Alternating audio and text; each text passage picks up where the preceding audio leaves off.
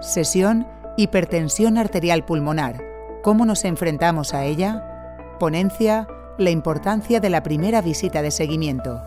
Doctor Alberto García Ortega. En la historia natural del paciente con hipertensión arterial pulmonar, la primera visita de seguimiento, que es aquella que se programa después de haber completado el estudio diagnóstico y haberse iniciado un tratamiento dirigido, es, en mi opinión, la visita más importante de todas. Pero antes de explicar los motivos de la importancia crítica de esta primera visita de seguimiento, ¿realmente qué debemos evaluar durante la misma y cuándo debemos hacerlo?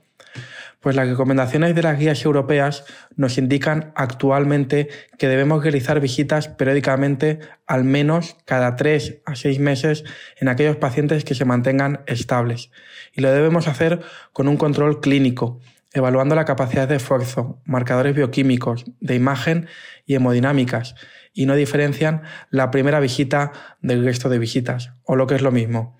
debemos estratificar el griego de forma periódica, porque sabemos que esta categorización del griego es dinámica y por lo tanto modificable, aunque las guías no hagan actualmente ninguna distinción entre la primera y las demás visitas de seguimiento. Sin embargo, existen también otras variables de morbilidad no incluidas en el famoso semáforo de las guías, pero que son muy buenas predictoras pronósticas. De hecho, la aparición de un solo evento de morbilidad durante los tres primeros meses de seguimiento dispara la mortalidad, con un incremento de entre tres y cuatro veces del riesgo de muerte. Por lo tanto, la aparición de un evento de morbilidad en los primeros meses traduce progresión de la enfermedad y nos informa de que el paciente está en peligro. Y otro de nuestros objetivos con el tratamiento deberá ser, por lo tanto, el de prevenir estos eventos de morbilidad. Pero una vez realizado el diagnóstico de nuestro paciente con HP tan precoz como posible, disponemos de una ventana de tratamiento en una etapa de la enfermedad a la que nos referimos como hipertensión arterial pulmonar incidental y que incluye los primeros seis meses desde el diagnóstico y que es la etapa en la que se incluye, sin ninguna duda, la primera visita de seguimiento de la que estamos hablando. Y esta etapa incidental de los seis primeros meses va a ser crucial, ya que pasados los seis primeros meses hablaremos de una etapa prevalente de la enfermedad en la que podríamos decir que las cosas se suelen mover menos que la etapa incidental. ¿Y por qué tiene interés diferenciar los pacientes incidentes de los prevalentes? Pues el primer motivo es que se trata de pacientes con un pronóstico distinto, como ya ha sido analizado en un análisis post-hoc de datos del ensayo clínico Serafin, donde se pudo observar que los pacientes incluidos con diagnóstico en los seis meses previos a la inclusión en el estudio y por lo tanto incidentales presentaban casi el doble de riesgo de progresión de la enfermedad en comparación con los pacientes prevalentes. Además, en datos del registro sueco SPAR, se observó que la valoración del riesgo en la primera visita de seguimiento es crítica, ya que nos diferencia dos perfiles pronósticos de pacientes. Así, hay unos pacientes denominados respondedores con una excelente supervivencia a los 5 años y que serán aquellos que en la primera visita de seguimiento mantienen o logran un perfil de bajo riesgo, evidenciando una buena respuesta al tratamiento farmacológico de inicio. Por el contrario, identificaremos también otro perfil de pacientes que nos va a preocupar más, que son aquellos que definimos como no respondedores al tratamiento y que presentarán una muy mala supervivencia a los 5 años, ya que más del 50% de estos pacientes fallecen. Aquí se engloban los pacientes que no alcanzan un perfil de bajo riesgo en esta primera visita de seguimiento. Por lo tanto, evaluar la situación de riesgo de nuestro paciente en esa primera visita de seguimiento nos da una gran oportunidad de darle un pronóstico, de discriminar qué pacientes son respondedores y qué pacientes no lo son.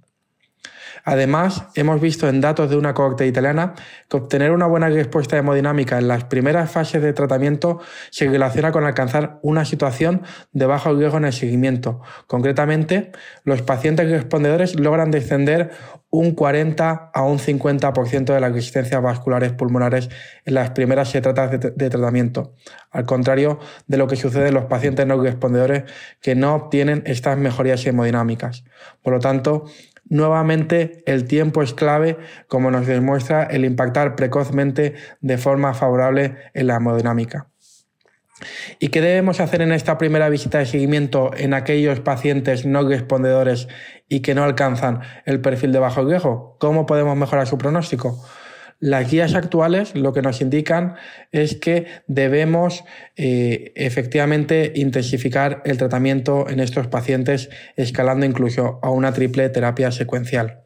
Por lo tanto, cuando no logremos alcanzar el objetivo de bajo riesgo en la primera visita de seguimiento, debemos plantearnos actuar sin retraso sobre las tres vías clásicas de la enfermedad de forma simultánea. Así, en el ensayo clínico Griffon se observó que añadir Selegipag a los pacientes que ya recibían terapia combinada con un ERA más un IPD5 al inicio del estudio lograba reducir un 37% el riesgo de progresión de enfermedad, de presentar eventos de morbimortalidad. Pero es que si vamos allá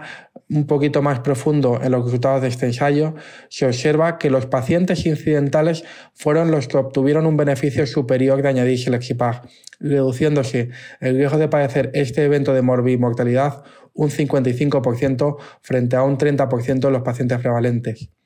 Y además esta mejoría también fue superior cuando se analizó en los pacientes que estaban en una clase funcional 2 frente a los que se encontraban ya en una clase funcional 3 por lo que nuevamente parece que actuar en estas etapas más precoces de la enfermedad tiene más capacidad de impacto en los resultados que actuando en fases más avanzadas de la misma y que añadir este tercer fármaco por vía oral parece ser más eficaz cuando se realiza en fases iniciales de la enfermedad. En esta misma línea, un trabajo recientemente presentado en el Congreso Europeo de, Cardiología identifica que iniciar Selexipag durante los seis primeros meses de diagnóstico como parte de una triple terapia combinada logra reducir el riesgo de progresión de enfermedad casi un 50% respecto a la doble terapia combinada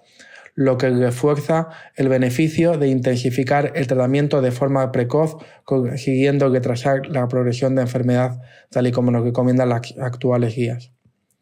Y cuando hablamos de optimizar el tratamiento, tenemos claro ya desde hace muchos años que los pacientes con hipertensión pulmonar en fases ya avanzadas de la, enfermedad lo que van a precisar es añadir una prostaciclina parenteral sin demora, ya que este es el tratamiento que va a mejorar realmente su supervivencia, tal y como sabemos ya desde el ensayo publicado hace más de 20 años como también lo sabemos eh, de distintos registros y cohortes de pacientes que así nos lo evidencian. Lamentablemente, a pesar de todo lo anteriormente expuesto, lo cierto es que en la práctica clínica generalmente se añaden los fármacos de la vía de la prostaciclina varios años después del diagnóstico, tal y como evidencian datos de distintos registros. Y para ir finalizando ya, ¿qué objetivos me debo marcar durante esta primera visita de seguimiento? Pues más allá de evidentemente poder detectar problemas relacionados con la medicación o incluso problemas de adherencia, el objetivo más importante de esta visita va a ser probablemente el de hacer una evaluación del riesgo tras el inicio del tratamiento para definir si el paciente es o no respondedor a tratamiento y valorar escalar en el caso de no alcanzar los objetivos que se relacionan con un pronóstico mejor del paciente. Pero además, esta visita también va a ser útil evaluando la respuesta al tratamiento en determinados escenarios especiales, como son los pacientes con una enfermedad venoclusiva pulmonar, en los que sabemos que una mala respuesta al tratamiento vasodilatador específico es uno de sus principales criterios diagnósticos y que debe hacernos sospechar su presencia.